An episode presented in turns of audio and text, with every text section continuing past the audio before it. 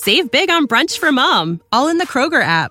Get 16 ounce packs of flavorful Angus 90% lean ground sirloin for $4.99 each with a digital coupon. Then buy two get two free on 12 packs of delicious Coca Cola, Pepsi, or 7UP, all with your card. Shop these deals at your local Kroger today or tap the screen now to download the Kroger app to save big today. Kroger, fresh for everyone. Prices and product availability subject to change. Restrictions apply. See site for details. Привет, меня зовут Саша Заяц, и я взрослый. С вами студия «Толк» и подкаст «Что-то на взрослом». Сейчас, когда страшно открывать новости по утрам и сложно планировать будущее, мы хотим поддержать вас и помочь найти точки опоры. А если вам нужна помощь с ориентированием в городском пространстве, скачивайте приложение для комфортной жизни в городе 2GIS. В нем можно искать компании и места, смотреть отзывы, контакты, ссылки на соцсети, товары и цены, добавлять любимые места в закладки, создавать путеводители и, конечно, строить маршруты. Приложение 2GIS работает даже без подключения к интернету. Сегодня мы поговорим о деньгах. Разберемся, что творится с курсом валют, как сохранить сбережения, стоит ли сейчас брать кредит и инвестировать в NFT.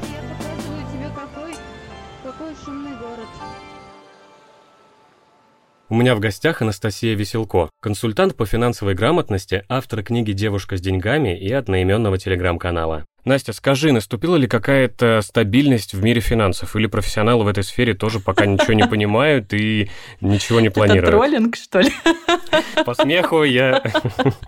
Нет, стабильности нет. И, и не предвидится. Может быть, хоть какая-то? Нет, нет, не предвидится пока. Мне кажется, еще даже непонятно, мы еще летим или уже приземлились. Очень сложно давать сейчас прогнозы, потому что хочется дать прогноз экономический, но причины происходящего, да, нестабильности, кризиса, они не экономические. Поэтому не работает здесь. Вот, вот если в экономике так, то потом так, а если вот это, то потом это. Потому что причина в другом. Причина политическая, и как раз она непредсказуема. Поэтому мы не знаем. Мне кажется, все, что сейчас делают экономисты, финансисты, финансовые блогеры, они пытаются вот из конкретной точки пытаться как-то обрисовать картину. Вот сегодня это так, да, вот мы можем говорить как сегодня, а даже уже как будет завтра, мы не знаем. Да, и мы сегодня тоже попытаемся из этой конкретной точки что-нибудь обрисовать для наших слушателей. Думаю о том, что делать с деньгами за полтора месяца у всех возникали вопросы, и мы получили много вопросов от слушателей о личных финансах, поэтому предлагаю сейчас начать в них разбираться.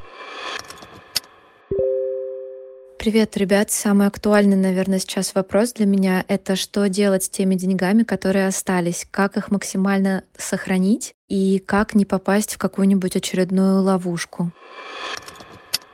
Мне кажется, это очень больная тема, особенно для русского человека, потому что у нас, наверное, в генетической памяти уже история о том, как в 90-е люди теряли сбережения. Чуть ли не в каждой семье есть такие истории. Скажи, есть ли сейчас какие-то безопасные, наиболее безопасные способы сохранить сбережения? Раньше все было достаточно просто, да, вот откладывай рубли, покупай на часть валюту, вкладывай вот так, вот так, и все будет в порядке. Сейчас куда ни ткнись, как бы, да, любой инструмент, он под вопросом, потому что рубль обесценивается. Банковская система, очевидно, будет с какими-то проблемами сталкиваться. Валюта вроде бы можно купить, но нельзя снять, нельзя перевести. В общем, дополнительные ограничения. И получаешь так в каждом инструменте. Мы вроде бы понимаем, что он всегда работал, но что с ним будет дальше, непонятно. Поэтому, наверное, если есть у вас сейчас какая-то крупная сумма, я бы сразу уже приняла тот факт, что, возможно, сохранить все и не получится. Потому что, ну, действительно, сейчас то, что происходит, можно сказать, что это форс-мажор. Ну, это экстраординарная ситуация. Это не просто экономический кризис. И поэтому, как я вот это вижу, мне кажется, только диверсификация может спасти. То есть разложить вот эту сумму по нескольким инструментам, по нескольким корзинам, и в каждом тоже выбирать какой-то аккуратный оптимальный, что ли, вариант.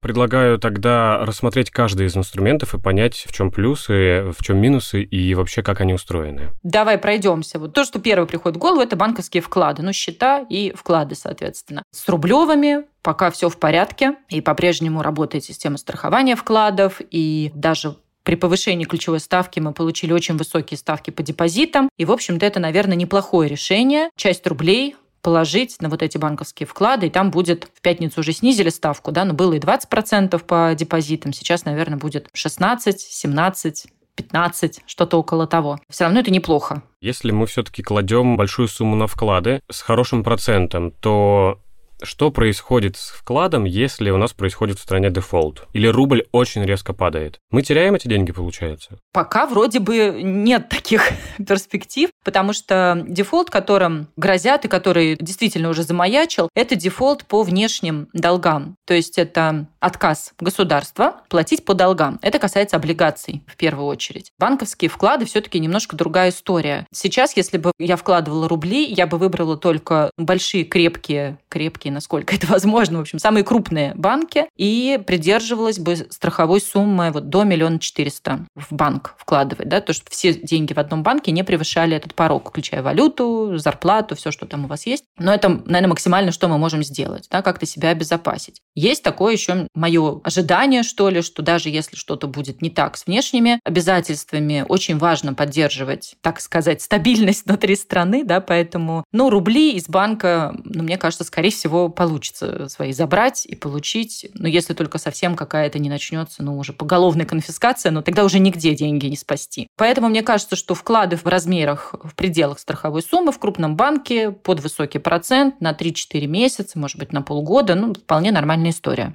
Вторая часть, мне кажется, все-таки должна быть в валюте. И вопрос даже, как так получилось, что у вас большая сумма в рублях и нет ничего в валюте, потому что ну, не первый день в России живем. И мне хочется предостеречь тех, кто радуется, кто огорчается, что доллар падает. Да, вот он был 130, а теперь он 80, кажется, 79 рублей сегодня, я вот смотрела. Пишут иногда мне люди, а скоро доллар превратится в фантики, вот вдруг он станет 4 рубля, а я тут вот все в доллары вложила. Я бы здесь хотела подчеркнуть, что все-таки вот этот курс доллара, он не настоящий настоящий, он поддерживается в ситуации, когда запрещены фактически операции с долларом. Ну, то есть вы можете покупать их виртуально с большой комиссией, но вы не можете их вывести, ни резиденты не могут ничего сделать. Наши экспортеры 80% выручки переводят в рубли. Получается, что долларов продается много, да, вот экспортеры продавали там нефть, газ, и все переводят в рубли. Поэтому это искусственно поддерживаемый курс. И здесь мне хочется вспомнить я, правда, сама не проверяла, но слышала, как рассказывали, что в советское время курс доллара был просто напечатан в советской энциклопедии. 64 копейки был курс доллара, это была просто вот страница в книге. То есть он не менялся годами. На самом деле, конечно, он был не таким. Поэтому я бы не обольщалась. Мне кажется, что доллар еще вырастет, поэтому, может быть, сейчас и неплохое время немножко прикупить валюты. А в чем плюсы хранения денег в валюте? В валюте меньше инфляция. У них тоже большая инфляция сейчас в США, и в Европе, но все-таки меньше, чем в рубле. В рубле ожидания по этому году от 20%, наверное, так я бы сказала, по прогнозам всяких разных экспертов. В долларе что-то около 7-8% сейчас годовая инфляция. Тоже очень много для них, но все-таки меньше. И я напомню, что идея как бы держать часть сбережений в валюте, она в том, чтобы когда курс 130 вдруг на панике, а вам не страшно, вам не так обидно, у вас часть денег все-таки в валюте. Это не с целью заработать, не с целью спекулировать. Это просто с целью вот часть денег положить в другую корзину. Есть ли смысл хранить деньги в наличности? Вот снимать доллары, в банкоматы бежать, стоять эти очереди огромные? Я бы рекомендовала снять. Вот не знаю почему. Никогда не думала, что я это скажу, что буду советовать, да, но вот я валюту, которая, например, у меня укладывалась в лимиты, вот еще на прошлой неделе там что-то доснимала уже, дозаказывала какие-то деньги, просто почему-то так спокойнее. Еще иногда, кстати, люди говорят, вот у меня лежат деньги в банке, но я очень боюсь. Мне кажется, вот если вы очень боитесь, ну, правда, снимите. Но нет смысла как бы очень бояться и продолжать держать деньги в банке. Ну, пусть полежат дома, если вам так спокойнее. Ну что, давайте перейдем тогда к следующему пункту. Что у нас там дальше после валюты идет? Обычно еще часть денег мы рекомендовали, я тоже лично, держать в облигациях. Потому что есть как бы рублевый вклад, вы туда кладете, ну, условно, там под 7% раньше, да, например, вклад был. А в облигациях рублевых можно было те же самые рубли под те же самые гарантии государства разместить, например, под 9%. То есть пару процентов выиграть. И сейчас с облигациями такая история. Во-первых, они не сильно выгоднее вклада сейчас. То есть вроде бы бы нет смысла гнаться вот за доходностью, иногда она даже ниже вкладов. А второй момент, который наверняка многих насторожил, то, что 4 недели, пока биржа была закрыта, вы не могли бы получить доступ к своим деньгам. То есть вы бы не могли их продать, торгов нету, вы не можете продать, вы не можете забрать рубли. Поэтому, когда мы говорили про облигации, даже раньше всегда предупреждали, что только часть сбережений можно положить, потому что мало ли что, ну, не знаю, на бирже выходной, да, или праздники какие-нибудь долгие, да, и вы не сможете их забрать. Конечно, мы не думали, что просто будет биржа месяц закрыта, но в том числе. То есть какая-то часть может быть вложена в облигации в том числе, но вот теперь дефолт замаячил, да, поэтому тут тоже. Если дефолт, то там получается, что государство говорит, извините, да, я вам должен, но я не могу вернуть долг. Ну, а дальше возможны варианты. Там, я не буду платить проценты какое-то время, или я вообще ничего не буду делать. Да, тогда они сильно падают в цене, и вы можете их продать. Опять же, если не будет каких-то дополнительных ограничений, потому что мы сейчас видим, что возможно все. Возможно запретить конкретным людям продавать или покупать конкретные бумаги. И это очень ну, неприятный такой факт, да, увидеть, что вдруг ты не можешь получить доступ к своим бумагам, к своим деньгам. Поэтому тоже, может быть, часть да, какую-то, если готовы рискнуть, что ли.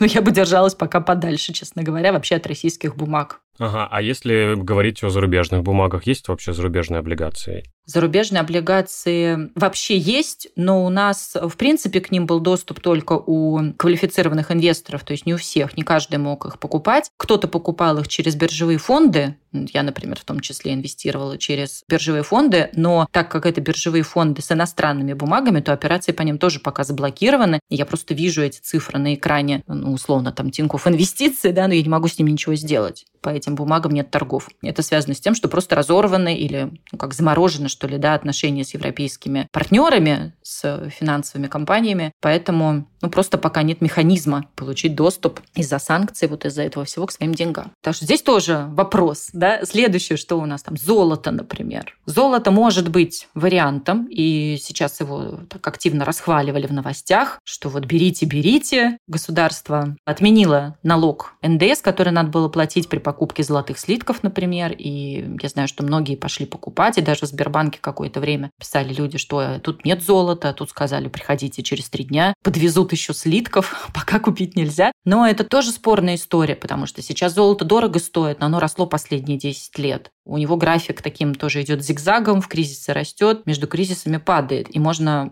ну, купить сейчас на пике, по сути, попасть немножко так, что вы купите, оно будет дешеветь. И у золота еще один минус, оно торгуется как курс доллара. Вот в банке есть курс покупки курс продажи, который всегда выгоден банку и не выгоден вам вы всегда будете покупать дороже, чем на бирже, ну, чем реальный курс, да, а продавать придется немного дешевле. Плюс экспертизу надо проходить, если вы купили реальный слиток. Его надо где-то хранить. Это тоже, ну, никогда я раньше не рекомендовала золото, потому что это очень, ну, такая странная история, на мой взгляд, не гарантированный доход. Но сейчас я знаю, что многие пошли покупать слитки просто потому, что нет доверия вот цифрам на экране. Просто их видишь, а сделать ничего не можешь, а так хотя бы слиток лежит в шкафу. Ну, не знаю, тоже. Тоже, мне кажется, не поедешь же со слитком в отпуск, не знаю, не пойдешь в магазин, в общем. Но, может быть, да, если вам хочется, если вам страшно, что все остальное рухнет, ну, купите слиток тогда уж. Получается, наиболее безопасный вариант – это диверсификация сбережений на рубли, доллары и, видимо, какие-то еще валюты. Да, это может быть доллары, евро, может быть фунт, может быть швейцарский франк. И вот, кстати, пока была дополнительная комиссия на бирже на покупку валют, а комиссия распространялась только на доллар, евро и фунт. И поэтому некоторые покупали швейцарские франки, потому что это тоже стабильная, ну как твердая валюта, но, по крайней мере, при покупке вы не теряли проценты на комиссии. Можно было в них пересидеть, что ли, да, то есть вы их не снимете ни в кассе, ни в банкомате, ими нельзя расплатиться, но, по крайней мере, в них можно подержать, что ли, так, деньги. Да, еще недвижимость. Есть ли смысл покупать сейчас что-то? Недвижимость мне тоже кажется сомнительным вариантом. Сейчас говорят, цены подросли, потому что есть спрос, и люди вот как раз у кого есть деньги, они бегут, ну, чтобы хоть куда-то эти рубли вложить. Покупают квартиры. Как раз вот какую-то сегодня читала аналитику, что адекватного жилья по адекватным ценам практически нет. Разобрали. Но учитывая, что будут сокращаться доходы населения, уже начали, да, будут еще сокращаться. То есть падение спроса с одной стороны. С другой стороны, очень высокие ставки по ипотеке, которые тоже давали огромную часть спроса, да, огромная часть рынка. Это были ипотечники. А Сбербанк отозвал, например, все свои разрешения на ипотеку по старым ставкам. Это значит, что спрос сократится, значит, продавцам придется понижать цены. Будут конкурировать готовые квартиры, ну, вторичное, например, жилье, будет конкурировать с новостройками, а новостройкам, ну, надо кровь из носа достроиться. Поэтому они, может быть, будут давать даже супер какие-то скидки скидки, может быть, какие-то акции, какую-то, может быть, не знаю, программы поддержки делать, еще что-то. То есть общее такое ожидание есть, что цены все-таки пойдут вниз чуть попозже. И это стандартная, в общем-то, схема для любого кризиса. Сначала жилье дорожает, а потом ну, просто не остается покупателей на рынке, и оно начинает идти вниз. А дальше мы не знаем, как долго это все продлится просто и, и чем закончится. Чтобы вам было удобнее предпринимать меры по сохранению своих накоплений, вы можете найти в приложении 2GIS адрес ближайшего банковского отделения или банкомата. В приложении указаны контакты, часы работы и услуги, которые оказывает конкретное отделение. А если вдруг этой информации вам не хватило, вы можете прямо в приложении 2GIS задать вопрос компании, и вам обязательно ответят. И, конечно, до любой точки вы можете построить маршрут на транспорте, автомобиле или пешком. Голос вашего штурмана вы выбираете сами. Кажется, сейчас лучше всего послушать Николая Дроздова. Он очень успокаивает. Всем привет! У меня такая проблема. Я накопила денег на классный компьютер для работы. Но цены сейчас резко подскочили, и сумма теперь для меня неподъемная. При этом доллар падает, и я вот думаю, стоит ли ждать того, что цены опустятся вслед за курсом, и когда лучше покупать компьютер, и вообще другие дорогие вещи, и стоит ли это делать сейчас. На самом деле я тоже заметил, что все сильно подорожало, даже обычные продукты. И вот вопрос, как это связано с курсом доллара и с его нестабильностью? Дело в том, здесь же не только курс доллара виноват. Дорого просто потому, что нет поставок. То есть этих компьютеров, ну, условно, было 100, а стало 5.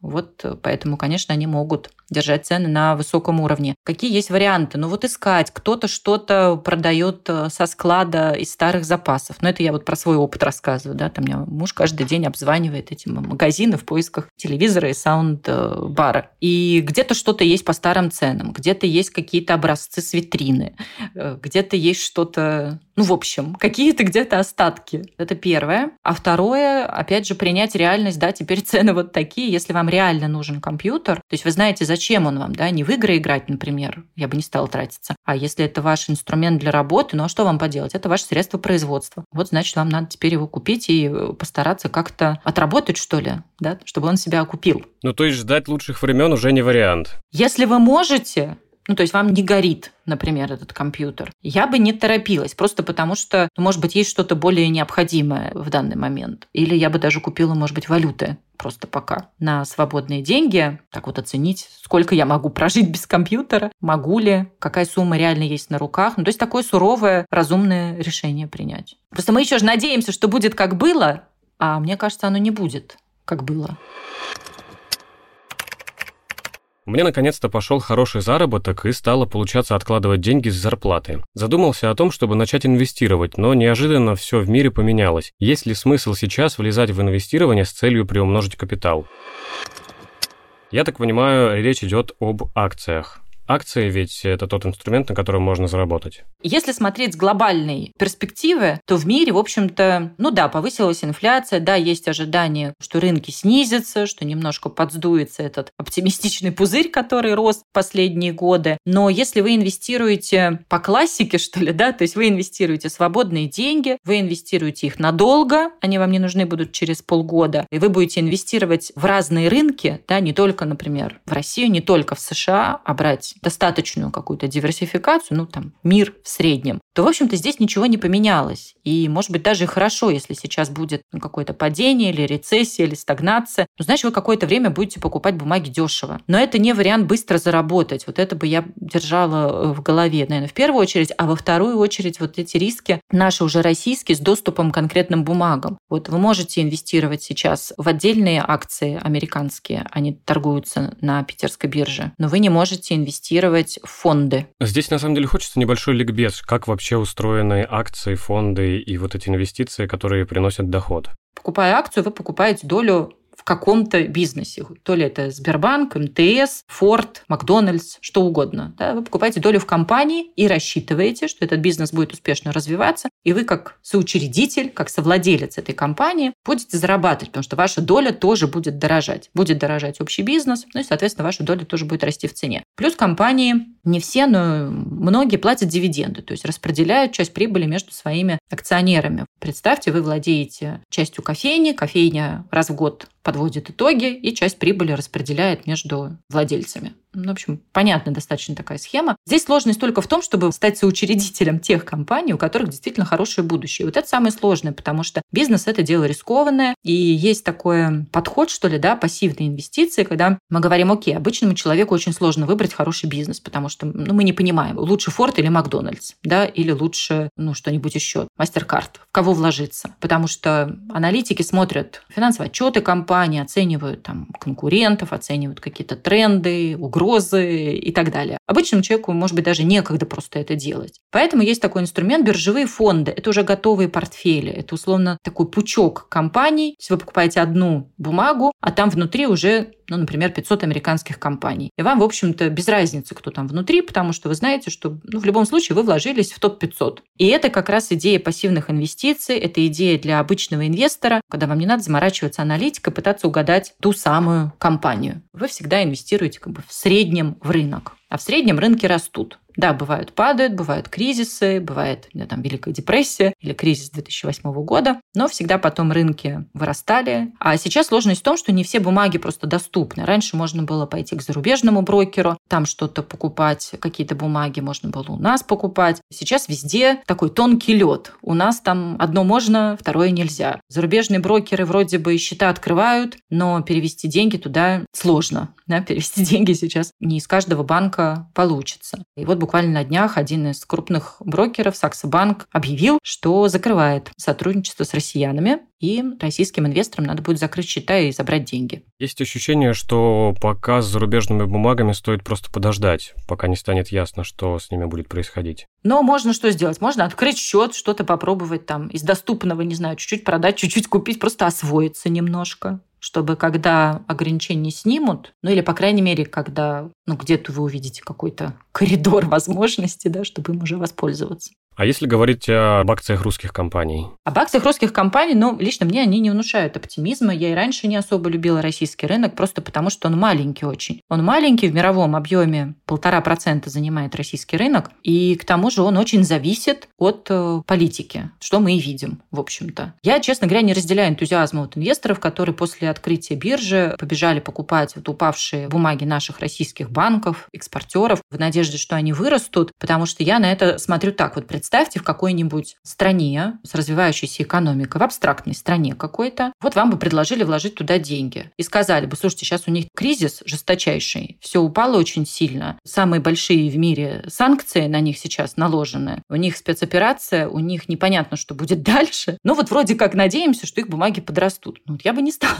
инвестировать. Конечно, свое родное кажется, может быть, ну, как-то знакомым, но если вкладывать, то, наверное, какую-то, ну, небольшую часть, даже дивиденды, да, неизвестно, неизвестно, будут дивиденды или нет. А если представить, что сейчас нормальный мир и ничего не происходит, никакой спецоперации и экономика в порядке, то можно ли самому разобраться в акциях? Можно ли самому а, разобраться в инвестировании или стоит э, обратиться к каким-нибудь специальным людям, там, может быть, какие-то компании, которые занимаются инвестированием, инвестиционные центры? Я за самостоятельный подход, и раньше была да, в спокойное время, просто потому что отгадайте, кто зарабатывает, когда вы отдаете деньги кому-то в управление. Конечно, зарабатывает тот, кто управляет. Уж всяко он будет не в накладе. Даже если вы хотите и готовы платить комиссии, например, да, считаете, что это справедливо, окей, там, я не думаю о своих деньгах, какие-то специальные люди моими деньгами занимаются, пусть они зарабатывают, это честно, да, например, ваш э, такой подход, но все равно надо понимать, что они вам предлагают, потому что были сообщения от подписчиков, ну, я это периодически в каких-то телеграм-каналах встречаю, что я сама работала, например, в инвестбанкинге и никогда в жизни бы не отдала свои деньги в управление. Ну, вот пишут те, кто как-то сталкивался изнутри, или банковские работники пишут, да, нас заставляют продавать инвестиционное страхование жизни, не проговаривать все условия, то есть что-то там умалчивать, выполнять план и так далее. Действительно, у менеджеров просто есть план, который им надо выполнить, и, конечно, они будут вам продавать то, что выгодно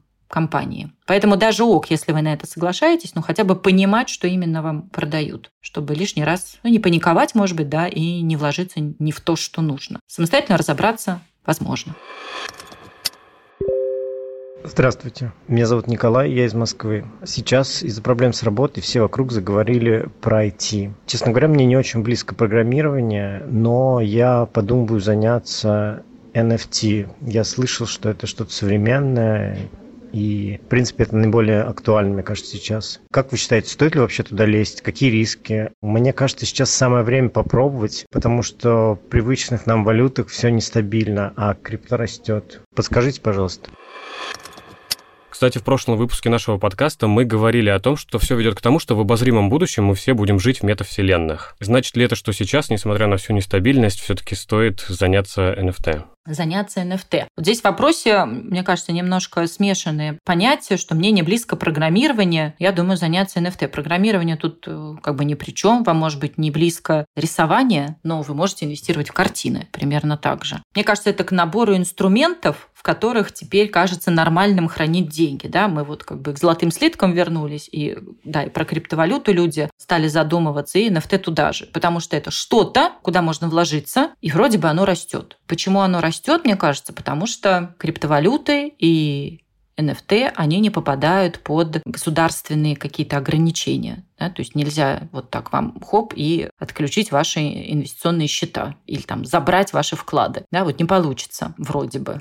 вот, поэтому люди думают, ладно, окей, с рублем как бы засада, с валютой непонятно что, пойду в криптовалюту. Но это еще более рискованные инструменты. Там риск в том, что стоимость криптовалюты и NFT каких-то вещей, что ли, да, я не знаю, как правильно, элементов, да, она ничем не обоснована, кроме того, что люди готовы за них заплатить. Может биткоин стоить как 1 рубль, так и 500 миллионов рублей, потому что на самом деле это просто кусок кода, как и любой NFT, да, это просто кусок кода уникальный. Но, в общем-то, он ничего не стоит. Его стоимость определяет только спрос. Да, сейчас есть на это спрос, потому что это нечто, вы просто вот представьте, что есть нечто уникальное, что можно купить и надеяться, что оно вырастет в цене. Потому что все люди хотят купить что-нибудь такое, у кого есть свободные деньги, что можно легко переводить через границы, к чему можно получить доступ из любой точки мира, там, биткоинами расплатиться даже за что-то можно. То есть такое средство хранения денег, но средство рискованное в том смысле, что цена очень сильно меняется. То есть это все равно вещь очень волатильная. Наверное, да, в перспективе она имеет право на существование, может быть, стоит также просто для диверсификации какую-то часть денег вкладывать в криптовалюту, может быть, купить какой-то NFT-объект, но понимая риски. Мне кажется, вот с квартирой меньше рисков, чем с NFT, потому что не будет спроса и будет ноль все это стоить. Плюс надо разбираться все-таки, хотя бы немного понимать тоже, что вы делаете. Зарабатывают там те, кто спекулирует, те, кто активно этим занимается, кто сегодня купили, завтра продали. Конечно, там очень высокие доходности, но это как такая золотая лихорадка. Скорее для развлечения можно купить какую-нибудь картину, чтобы построить э, потом себе метадом и в этом метадоме повесить метакартину и радоваться. Наверное, так, да. Даже вот, мне кажется, с биткоин все-таки более понятная история, потому что, во-первых, это самая первая криптовалюта, во-вторых, ее ограниченное все-таки количество будет. Да, они еще не все, если я правильно помню, не все еще намайнены, но в какой-то момент они закончатся. То есть их изначально концепция, да, что ли, этой криптовалюты, что их будет конечное число. И то есть это конечное число уникальных объектов, которые нельзя там подделать никогда, ничего с ним не произойдет. И может быть, да, людям интересно покупать их, ну просто как, не знаю, вы покупаете участок земли или редкий бриллиант или картину импрессиониста, вот также можно купить биткоин. Вот, а NFT, не знаю, сколько их еще наделают. Если каждый может пойти и сделать, то как угадать, во что вкладывать? Где будет ценный растущий объект в цене?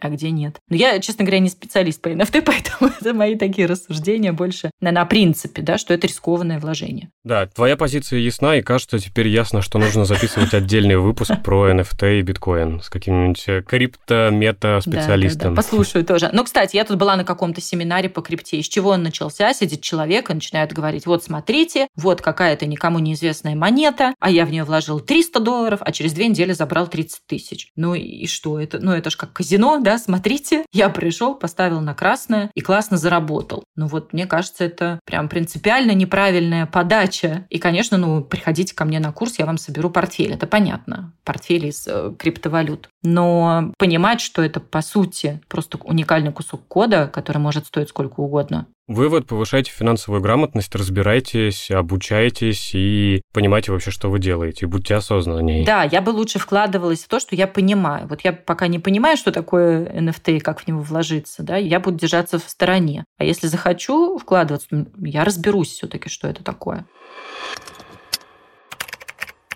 У меня в планах взять машину в кредит, а еще я подумываю об ипотеке, но сейчас постоянно меняются проценты и не хочется прогадать. Без ипотеки я еще могу прожить, но вот машина очень нужна. Как сейчас брать кредит так, чтобы не потерять много денег?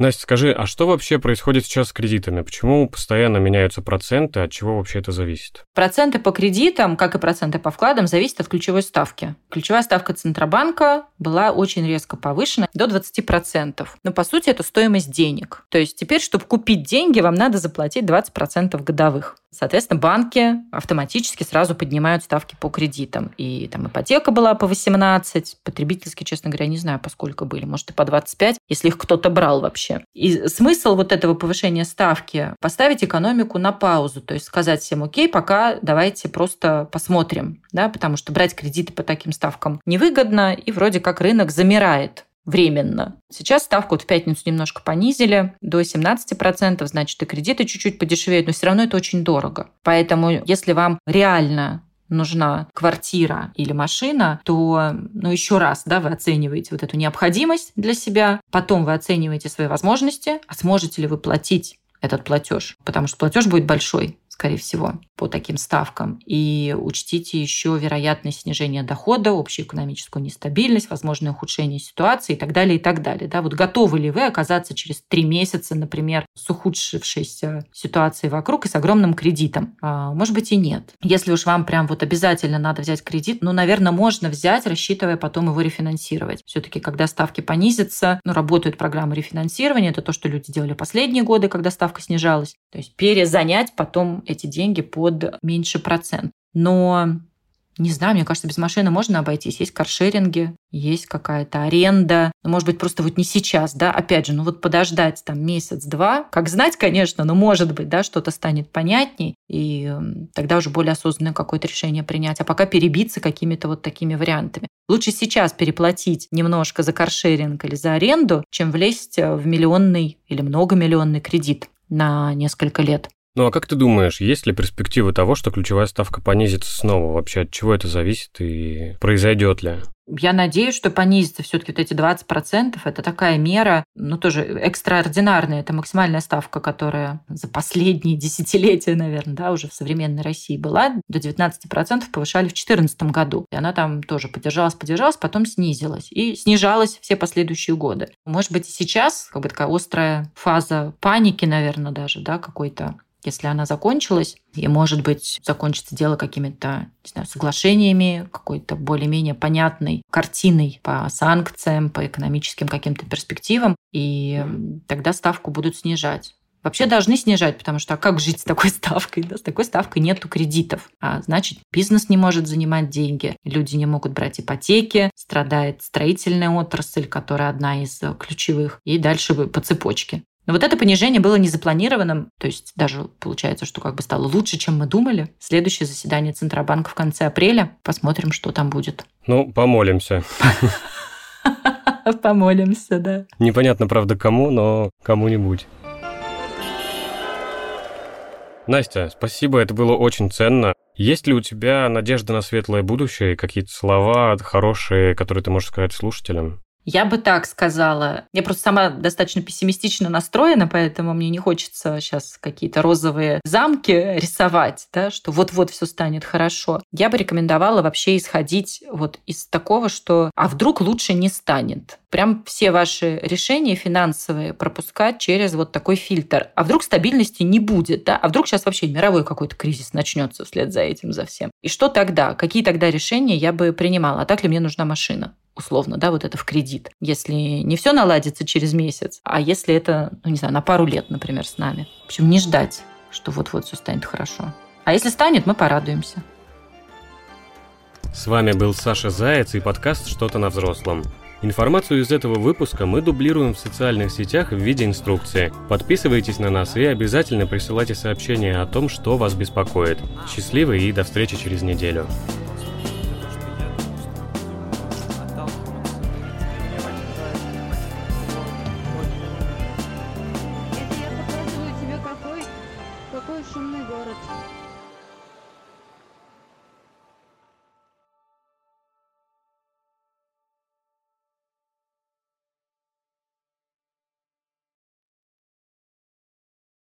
Save big money when you start your next project today at Menards. Convert your current recess lighting with energy saving LED downlights from Fight Electric. They're bright and install easily in just minutes. They also go from regular lighting to nightlight mode with just a simple flip of a switch. Save big on all Fight lighting products now at Menards. Shop our lighting options today in store and on menards.com.